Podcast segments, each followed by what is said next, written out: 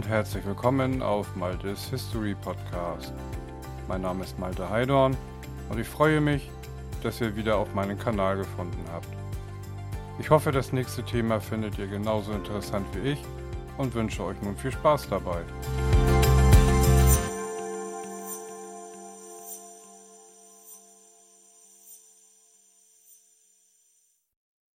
Die Antike Schillernde Metropole Karthago Roms ewiger Erzfeind Selbst Gesandte aus Rom lehrt diese Stadt das Staunen.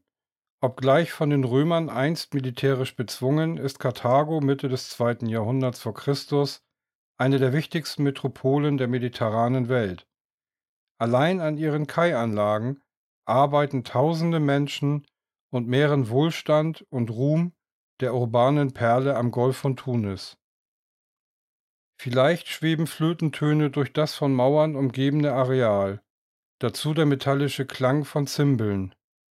Sanfte Musik erfüllt das Toffet von Karthago, die Totenstätte unweit des Hafens, als sich ein Priester mit flacher Kappe, das Gesicht ockerrot bemalt, als wäre es Blut, die Farbe allen Lebens, darin langsam einen lodernden Feuer nährt.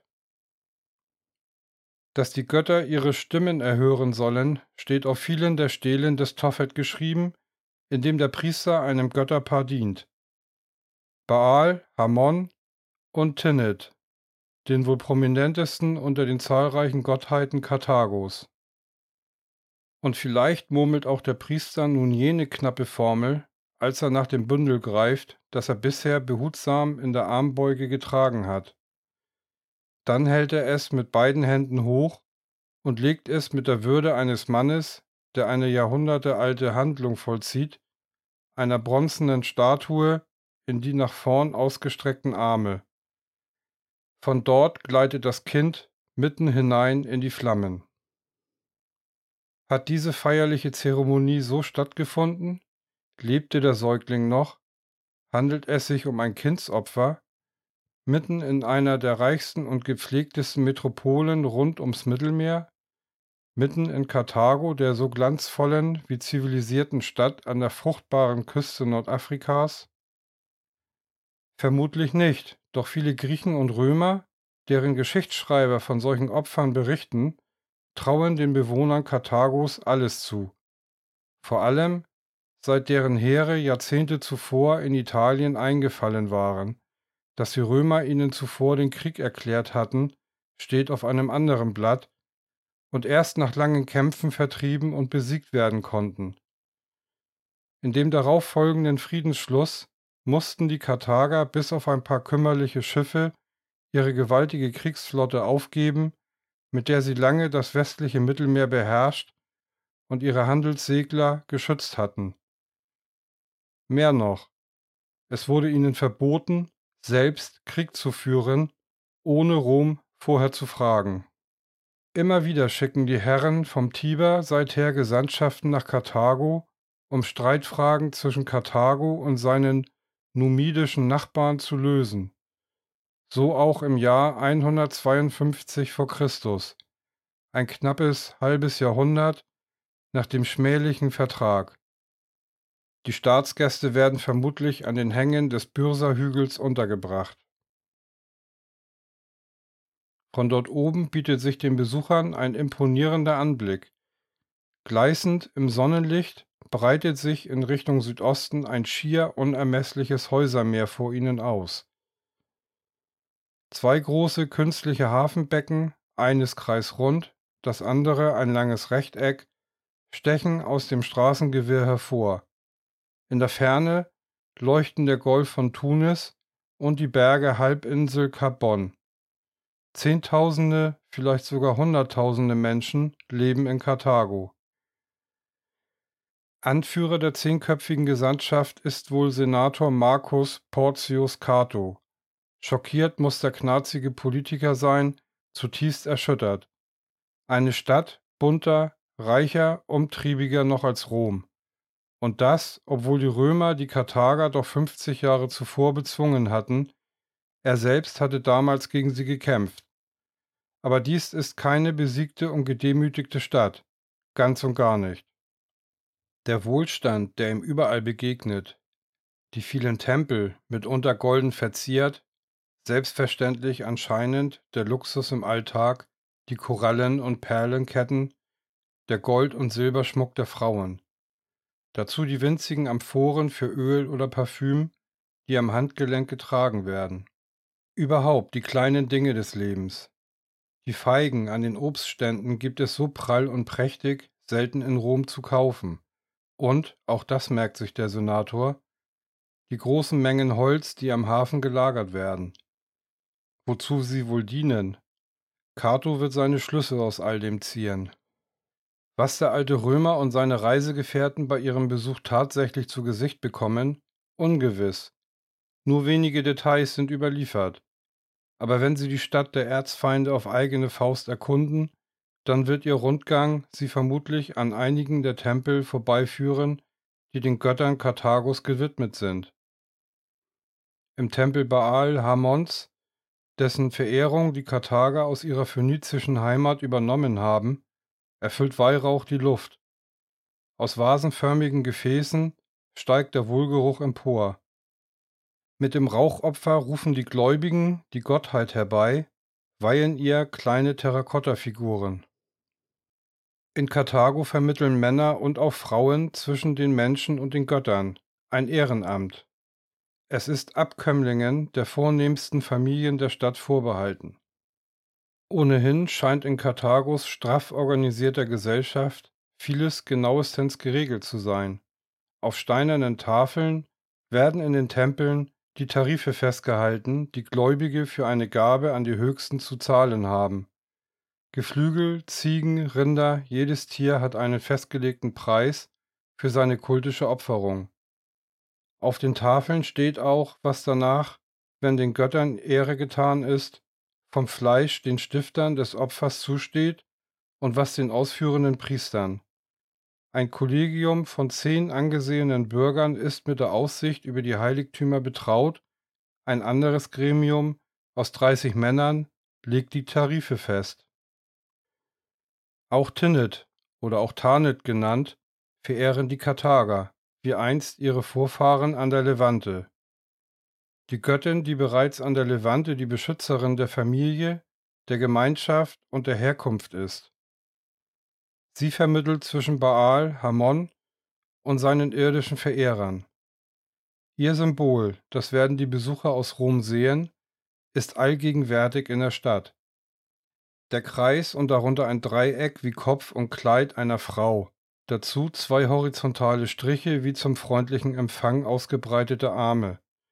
In Tonwaren wird es eingeritzt, in Mosaikböden eingelassen. So erbitten die Karthager den Schutz der Göttin. Auch auf den Stelen im Tophet, die der gestorbenen Kinder gedenken, finden sich Tinnits Dreieck und Kreis. Wer in einen der Tempel eintritt, passiert zumeist eine von zwei Säulen gestützte Vorhalle, bevor er den Hauptraum erreicht. Dort stehen manchmal Statuen der Gottheiten. Oft aber ist ihr Bildnis nur über einen Schrein in eine Wandnische gemalt, sind die sakralen Stätten eher schlicht und funktional und gleichen nur in seltenen Ausnahmen den monumentalen, ehrfurchtgebietenden Tempeln der Griechen und Römer. Doch auch manch anderes in den Heiligtümern mag die Staatsgäste vom Tiber erstaunen. Zum Beispiel die seltsamen Gebilde, eindeutig an die Form eines Menschen erinnernd, die sie wohl im Tinne-Tempel ausmachen. Es sind zwei abgezogene Häute, vermutlich vom Menschenaffen. Karthagische Seefahrer hatten sie getötet, Jahrhunderte zuvor auf einer Expedition entlang der Westküste Afrikas und die makabren Trophäen der Göttin dargebracht. Auch Melkart, Patron der Schifffahrt und Hauptgott ihrer alten phönizischen Mutterstadt Tyros an der Levante-Küste, erweisen die Karthager ihre Referenz. Über Jahrhunderte hinweg entsenden sie einmal jährlich ein Schiff, ihm dort Opfer zu bringen. Gottheiten anderer Völker haben im Lauf der Jahrhunderte ebenfalls eine Heimstatt in Karthago bekommen. Demeter etwa, die Mutter und Fruchtbarkeitsgöttin aus dem griechischen Olymp. Sie galt es zu besänftigen, als karthagische Heere gut zwei Jahrhunderte zuvor auf Sizilien gegen die dort lebenden Griechen gekämpft und ihren Tempel in Syrakus zerstört hatten. Am prächtigsten aber ist der Tempel des Eschmun, Gott der Gesundheit und des Wohlergehens. Sein Haus oben auf dem Bürserhügel überragt weithin sichtbar die gesamte Kapitale. Eine Treppenflucht mit 60 Stufen führt zu ihm empor. In Kriegs- und Notzeiten tagt in seinen Hallen der Rat der Stadt. Aber das werden die Römer bei ihrer Visite kaum erleben, denn von Spannungen mit dem numidischen Nachbarn abgesehen, herrscht Frieden in der Welt der Karthager. Von Not und Bedrängnis ist in ihren Straßen keine Spur zu sehen. Zumal nicht in den Gegenden, in denen die alte Elite wohnt, die Landbesitzer, Seefahrer und Kaufmannsgeschlechter, denen etwa auch Hannibal, der einst gefürchtete Feldherr, entstammte. Diese Familien teilen seit Jahrhunderten die Macht in Karthago unter sich auf. Sie stellen die beiden Suffeten, die militärischen und zivilen Führer, die, ähnlich wie die Konsuln in Rom, jährlich gewählt werden. Aus ihrem Kreis kommen auch die Mitglieder des Rates sowie der Kammer der 104, die als eine Art oberstes Gericht über die Amtsführung der Befehlshaber im Militär wacht. Und wie in der römischen Stadtgesellschaft gibt es in Karthago eine Volksversammlung, die über die Jahrhunderte immer mehr Einfluss gewonnen hat. Ihr legen der Rat und die Sopheten wichtige Entscheidungen etwa zu Krieg und Frieden vor. Dann hat das Volk das letzte Wort. Wer sich von der Spitze des Bürserhügels in Richtung Hafen aufmacht, dem eröffnet sich bald ein neues, modernes Stadtquartier voller Leben und Geschäftigkeit. Hannibals Viertel wird es später genannt. Der berühmte Feldherr ließ es vermutlich während seiner Zeit als Suffet bald nach dem Friedensschluss mit Rom am südlichen Hang des Bürserhügels errichten. Die Straßen sind schnurgerade und mit fünf bis sieben Metern Breite deutlich weiter als die älteren Gassen. Mächtige Wohnblocks stehen an ihren Seiten, imposante Gebäude, die mehrere Stockwerke zählen. Der Blick in die Häuser offenbart einen Lebensstandard, wie er wohl nur für Menschen ohne finanzielle Sorgen möglich ist. Manche Wohnungen erstrecken sich über die Breite des gesamten Blocks, gut 15 Meter von einer Straße zur anderen. In der Mitte haben sie einen Innenhof, jedes Haus besitzt eine Herdstelle und unter den Wohnräumen sammelt eine Zisterne Regenwasser, das vom Dach über Fallrohre nach unten geleitet wird Bäder mit Sitzbadewannen, prächtige Mosaike, Terrakottafliesen oder Böden aus Gussmörtel, Zierleisten aus Stuck und verputzte Wände, Möbel mit filigranen Einlagen aus Elfenbein, all das ist vermutlich selbstverständlich für viele Bewohner des Viertels. Hausschreine und steinerne, oft mit Stuck verzierte Altäre zeigen, welchen Raum die Religion auch im Alltag der Menschen einnimmt. Fremdartig werden den römischen Besuchern in Karthago auch die Wanddekorationen vorkommen, die ägyptischen Vorbildern entlehnt sind. Doch vor allem dürfte sie überraschen, dass das Leben am Golf von Tunis vielfach auf den flachen Dächern der Häuser stattfindet, ganz anders als etwa in Rom mit seinen ziegelgedeckten Bauten. Die Karthager erreichen die Freiluftetagen über Leitern oder steile Treppen.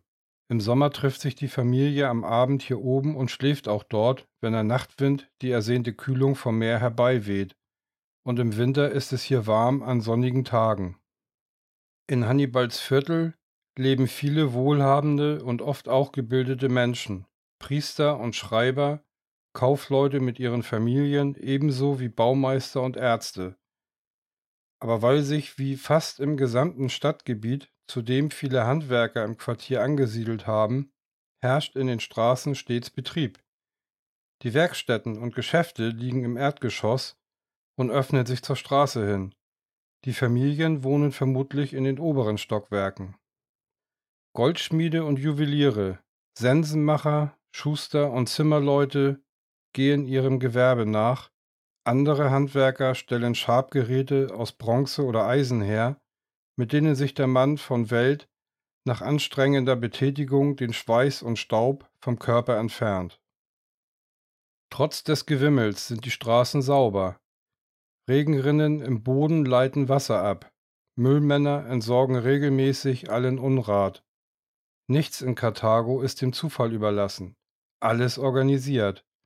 Selbst Fäkalien werden aus den Häusern abgeholt und vermutlich als Dünger auf die Felder hinaus nach Megara transportiert in die ausgedehnte Gartenvorstadt Karthagos, die einen Gutteil der Lebensmittelversorgung sicherstellt. Und nicht zuletzt dient der eingesammelte Urin sicherlich den Gerbereien Karthagos als Wirkstoff zum Enthaaren von Tierhäuten. Je näher die Besucher zum Marktplatz und Hafen gelangen, desto lauter wird es. In das Hämmern der Handwerker mischen sich nun die werbenden Sprüche der Straßenhändler und die derben Rufe der Lastenträger, die sich ihren Weg durch die Menge bahnen müssen. Denn Karthago ist eine Fußgängerstadt. Die Straßen sind immer wieder von Treppenstufen unterbrochen und nicht für Fuhrwerke angelegt. Träger und Lasttiere übernehmen den Gütertransport. Der Straßenbelag ist mal gestampfte Erde, mal sind die Wege mit Steinplatten gepflastert. Wohl auch jene, über die man zum Marktplatz gelangt. Der öffnet sich am Fuß des Bürserhügels unweit des Meeres. Hier im politischen Zentrum Karthagos finden sich die Gebäude für den Rat und die Stadtverwaltung. Hier trifft sich etwa das Volk zu Versammlungen. In der Gegend dürfen sich zudem die Bibliotheken und Archive der Karthager befinden. Vom Marktplatz ist es nun nicht mehr weit zu den beiden hintereinander liegenden Hafenbecken. Insbesondere der Kriegshafen ist ein Meisterwerk der Ingenieurskunst und ein durch eine Doppelmauer geschütztes Staatsgeheimnis. Das kreisrunde Bassin, etwa 325 Meter im Durchmesser und zwei Meter tief, wurde vermutlich noch zu Zeiten des Zweiten Großen Krieges gegen die Römer angelegt und auch später noch weiter ausgebaut. In der Mitte ragt auf einer Insel ein großes, rundes Steingebäude empor, der Sitz der Admiralität. Von dort aus hat der Herr der karthagischen Flotte alles im Blick. Seine Schiffe, das Treiben im Handelshafen und das Meer. So war es zumindest, bis die Römer 201 vor Christus die Kriegsflotte Karthagos vernichten ließen.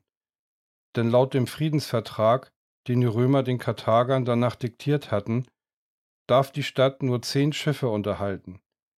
Allerdings, so bemerkt Senator Cato wohl, deutet nichts darauf hin, dass der riesige Hafen inzwischen vernachlässigt worden wäre. Zudem machen den alten Römer Holzstapel in der Hafengegend stutzig. Bauen die Karthager etwa trotz des Verbots Kriegsschiffe? Es könnte natürlich auch Bauholz für Kaufmannssegler sein, von denen Dutzende zugleich Platz haben im Handelshafen, einem gewaltigen 300 mal 150 Meter messenden Bassin. Hier schlägt das wirtschaftliche Herz der Kapitale. Hier, an den aus großen Steinquadern errichteten Kaianlagen, ist zu beobachten, wie reich Karthago 50 Jahre nach seiner desaströsen Niederlage wieder geworden ist.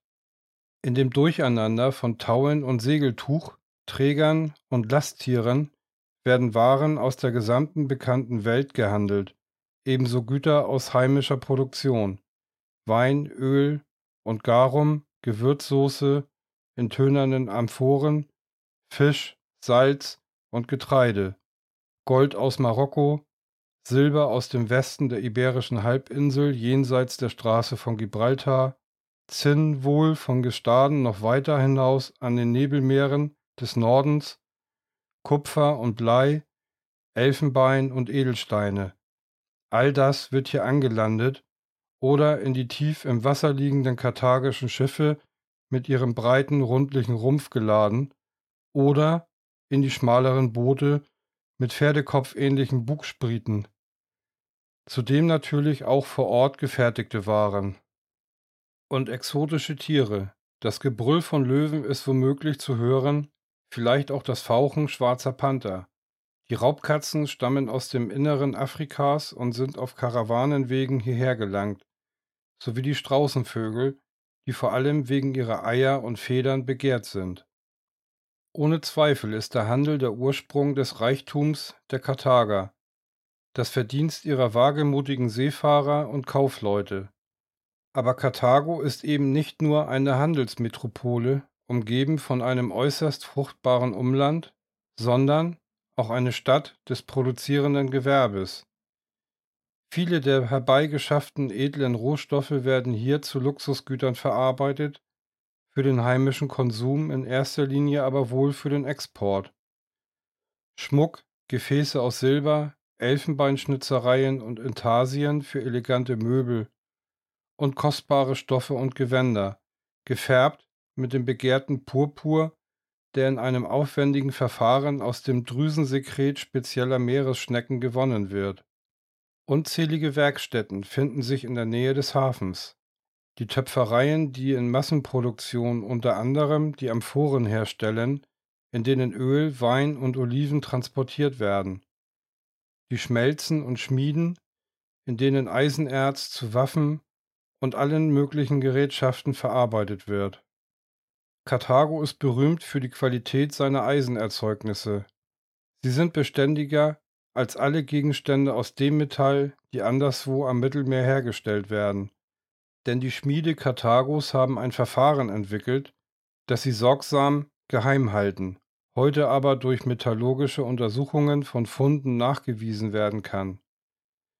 Sie entziehen dem Eisen den Schwefel, der das Metall sonst leicht spröde macht, indem sie während des Schmelzprozesses Kalk hinzufügen, wofür sie gemahlene Meeresschneckenhäuser verwenden. Das Wissen um diese Methode geht mit dem Untergang Karthagos verloren. Erst im 19. Jahrhundert wird das Prinzip wieder entdeckt und in der Stahlproduktion eingesetzt. Tausende Menschen arbeiten an den Kaianlagen, Männer und Frauen. Viele darunter sind wohl Tagelöhner, aber es gibt auch Sklaven, die hier schuften müssen. Aufgefallen sein dürfte dem aufmerksamen Besucher auch ein großes, von Mauern umhegtes Areal nur wenige Steinwürfe vom Hafen entfernt, das Tophet, ein heiliger Bezirk, wie es ihn in vielen karthagischen Städten gibt. Es ist der Ort, an dem die Karthager ihre früh verstorbenen Kinder bestatten. Trotz des hohen zivilisatorischen Grades der Metropole, die manch europäische Kapitale erst in der Neuzeit erreicht, ist die Sterblichkeit der Jüngsten vermutlich hoch am Golf von Tunis. Ihre kleinen Leichname werden innerhalb der Mauern des Tophet verbrannt. Und so ist es vor allem die Asche von Säuglingen, aber auch von Früh- und Stillgeburten, die hier in Urnen beigesetzt wird. 20.000 dürfte es im Laufe der Jahrhunderte sein. Mindestens, so lauten jedenfalls die Schätzungen der Archäologen, die den heiligen Bezirk ausgegraben haben. Oft legen die Angehörigen noch winzige Amulette mit in die Gefäße, verbunden mit der Hoffnung, diese mögen ihre Kinder im Jenseits vor Ungemach schützen. Und sie beten zu Baal, Hamon und Tinnet, nicht auch noch die Geschwister der Jungverstorbenen zu sich zu rufen. Dafür opfern sie Ziegen und Schafe, deren verbrannte Gebeine sie mitunter ebenfalls in die Urnen geben. Doch manches Mal werden im Tophet möglicherweise auch lebende Kinder geopfert, etwa wenn die Stadt sich in größter Not befindet. Als Karthago im 4. Jahrhundert vor Christus durch das Invasionsheer des Tyrannen von Syrakus in Bedrängnis gerät, sollen sogar hunderte Kleinkinder den Flammentod gestorben sein. Das zumindest behauptet ein griechischer Geschichtsschreiber. Archäologisch nachgewiesen ist es bisher nicht, und die Spuren, die auf die mögliche Opferung einzelner Kinder hindeuten, sind unter Fachleuten bis heute umstritten. Die römische Delegation des Jahres 152 v. Chr. reist mit Sicherheit ab, ohne einer Zeremonie im Tophet beigewohnt zu haben. Zu heilig, zu privat ist das Geschehen dort. Nach allem, was die Römer um den sittenstrengen Cato aber sonst in der Stadt gesehen und erlebt haben, steht für sie fest. Das ist kein geschlagener Gegner mehr, sondern einer, der zu altem Selbstbewusstsein zurückkehren droht.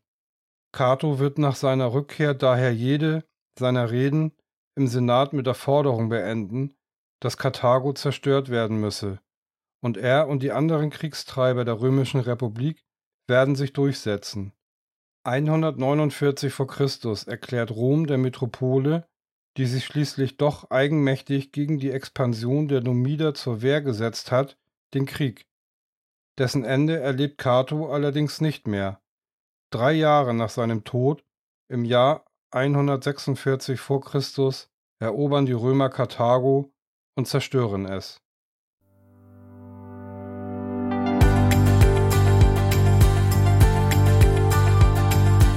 So, das war's mal wieder von mir. Vielen Dank fürs Zuhören. Bis zum nächsten Mal auf Maltes History Podcast.